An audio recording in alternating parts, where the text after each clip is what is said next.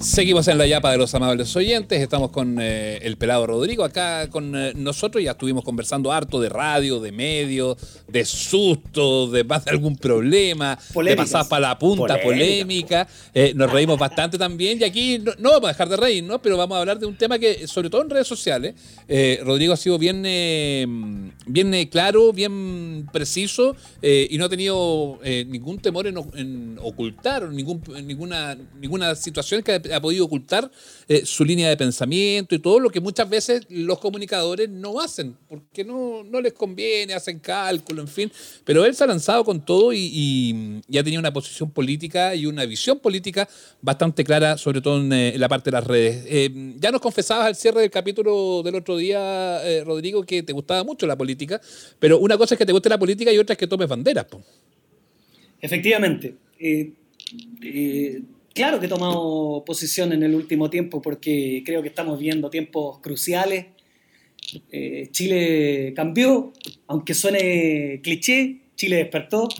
Y yo no me quiero quedar ajeno a ese fenómeno, a ese fenómeno tan importante, tan potente. Y quiero empujar el carro lo que más se pueda desde mi vitrina eh, hasta que esta cuestión cambie definitivamente. Sé que no es fácil, que hay un montón de gente que no quiere que cambie esta cuestión y lo hace muy difícil. Pero efectivamente tomo posición, sobre todo en Twitter. Voy también a las marchas de, los, de los viernes. Fui el año pasado todos los viernes, obviamente no al hacer destrozos a la Plaza de la Dignidad, sino que a manifestarme.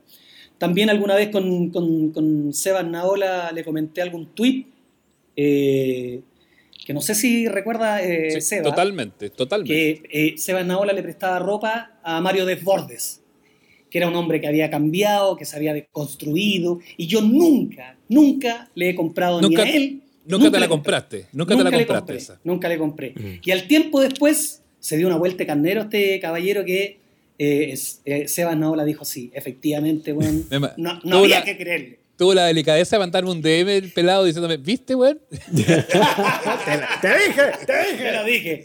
No, si yo no le creo ni lo que rezan, no le creo ni lo que rezan. Entonces, eh, a mí me da mucha rabia, me da, me da mm. rabia, me da rabia. Yo creo que el, chileno, el, sentimiento que preponderante de este minuto es, la rabia. Mm. Es la rabia. Pelado, tú estás a cargo de un boliche en la mañana que, eh, que es imposible ver el final de hasta dónde se extienden todas esas redes, de la cantidad de gente a la que llegáis y de lo importante que es lo que tú dices y cómo es recibido por otros. Pues, ah, usábamos como ejemplo terrible la situación del piteado de un flight eh, hace unos días.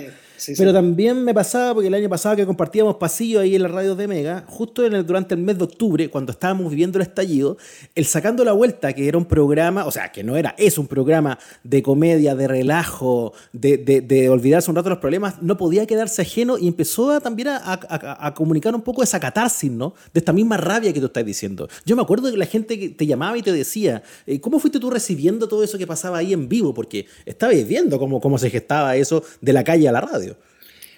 Claro, fue bien complejo porque por un lado tú tenés que hacerle caso a tu jefe, eh, que no quiere que se convierta en un programa político. Yo no soy mm. mochati, ni, mucho menos, ni nada. Ni te interesa hacerlo tampoco. Ni me interesa hacerlo, ni, ni ser un, un de, de, izquierda, no, para nada.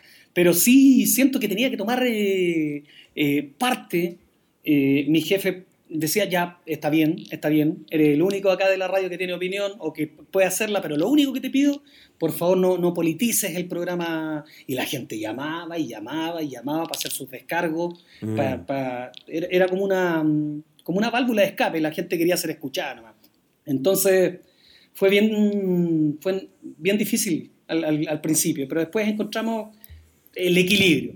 Pero yo esta cuestión, yo la venía diciendo en la radio hace dos, tres años Hace dos, tres años yo venía siempre diciendo, va a quedar la cagada, va a quedar la, la gente está aburrida, la gente está chata, va a quedar... Y bueno, pasó lo que pasó. Así que tenía que hacerme cargo y, creo que tomar posición, tomar posición. ¿Y ahora qué es lo que te dicen los, jefes con eso? O sea, algún minuto te han dicho, oye, pelado, ojo con lo que escribí, está bien, tu Twitter es tuyo, tus redes son tuyas, pero eh, ponle ojo, o la verdad es que es, viene dentro del pack, por decirlo de alguna forma. Eh, no, viene dentro del pack. Eh, mi, mi, jefe me, bueno, él ya sabe ya mm, hasta dónde puedo llegar. Yo, yo le tengo, no sé, eh, claro también mis límites. También le digo yo, estoy claro que somos una radio también que pertenece a un empresario, a un empresario. Yo no puedo ser tan tonto y dispararme en los pies y decir que todos los empresarios, qué sé yo. No, obviamente.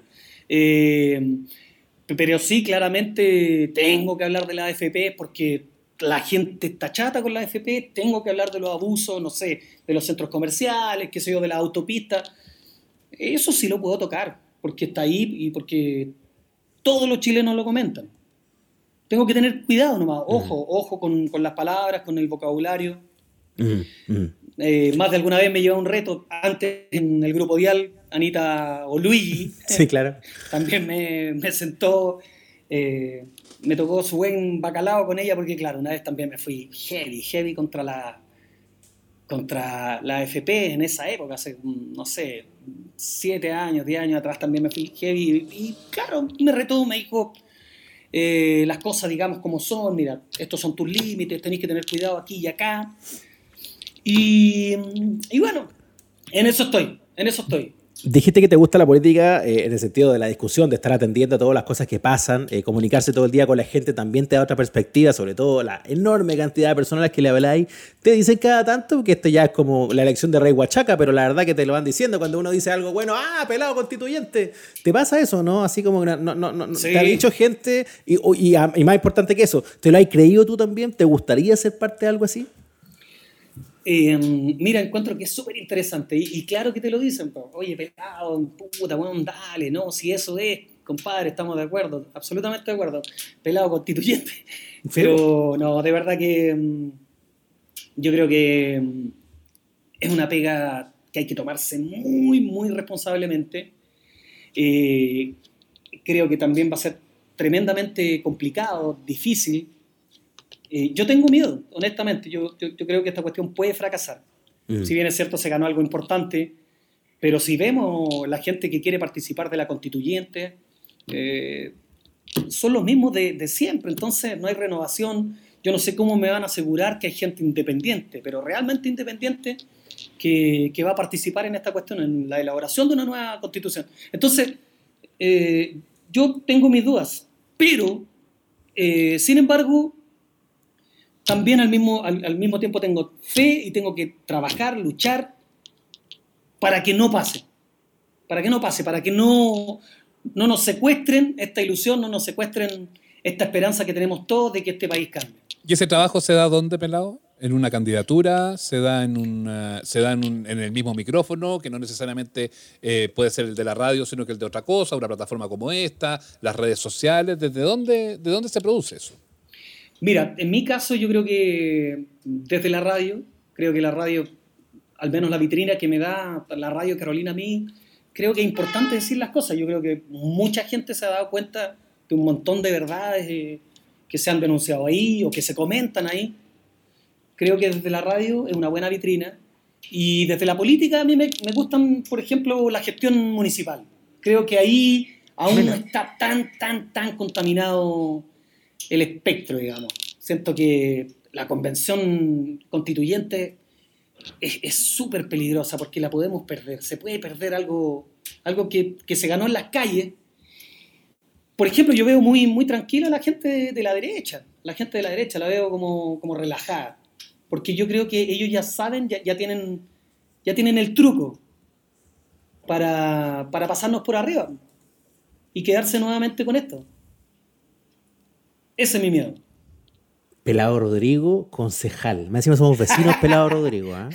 Lo veo. veo, veo la, No pongáis palomas así, ya las palomas ya están pasadas de moda. Ya no, no, no, no claramente. A mí me gustaría, de verdad, no fuera, fuera de Santiago. A mí me encantaría, no sé, por ejemplo, mi sueño es vivir en la quinta región. Irme en un par de años a vivir a Concón, no sé, a Olmué. Bueno. Y, allá creo que aún no está tan contaminado, o a lo mejor el aparataje municipal, siento que se podría hacer algo, se podría hacer algo. Claro, claro, claro. Ahí, vida, vida post micrófono. Con Pelado Rodrigo, con el que hemos conversado Llevamos toda la semana conversando con Pelado Rodrigo Eso. de, co- de estoy, comedia, de estoy política. chato de pelado Rodrigo. Ya estoy chato es, es como haber hecho tres veces sacando la vuelta, weón. Oye, oye, yo no, yo cumplo, además el sueño de niño de haber hablado con Rigoberto Pilsen Casanga, a quien yo Qué grababa monstruo. en cassette. Yo lo monstruo. grababa en cassette. No lo vendía en la feria, sí, lo escuchaba para mí nomás, pero me encantaba. Oye, Peladito, un placer haber conversado contigo estos minutos. Muchas gracias por aceptar la invitación y por la buena onda. Bueno, muchas gracias a los dos, al, al- al Nacho Lira, gracias por la invitación. Eh, claro, fuimos compañeros ahí de pasillo en, en la radio de Mega. Y bueno, a Sebastián, que bueno, lo admiro mucho, siempre lo he considerado una persona bien clever ahí en los medios.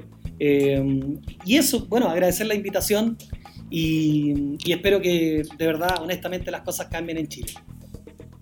Un abrazo grande y es recíproco el aprecio y el cariño, eh, Ya, muchachos, que estén muy bien. Y que viva la radio, que viva la radio. Un abrazo. Abrazos. Chau, Abrazos, chau. muchachos. Gracias.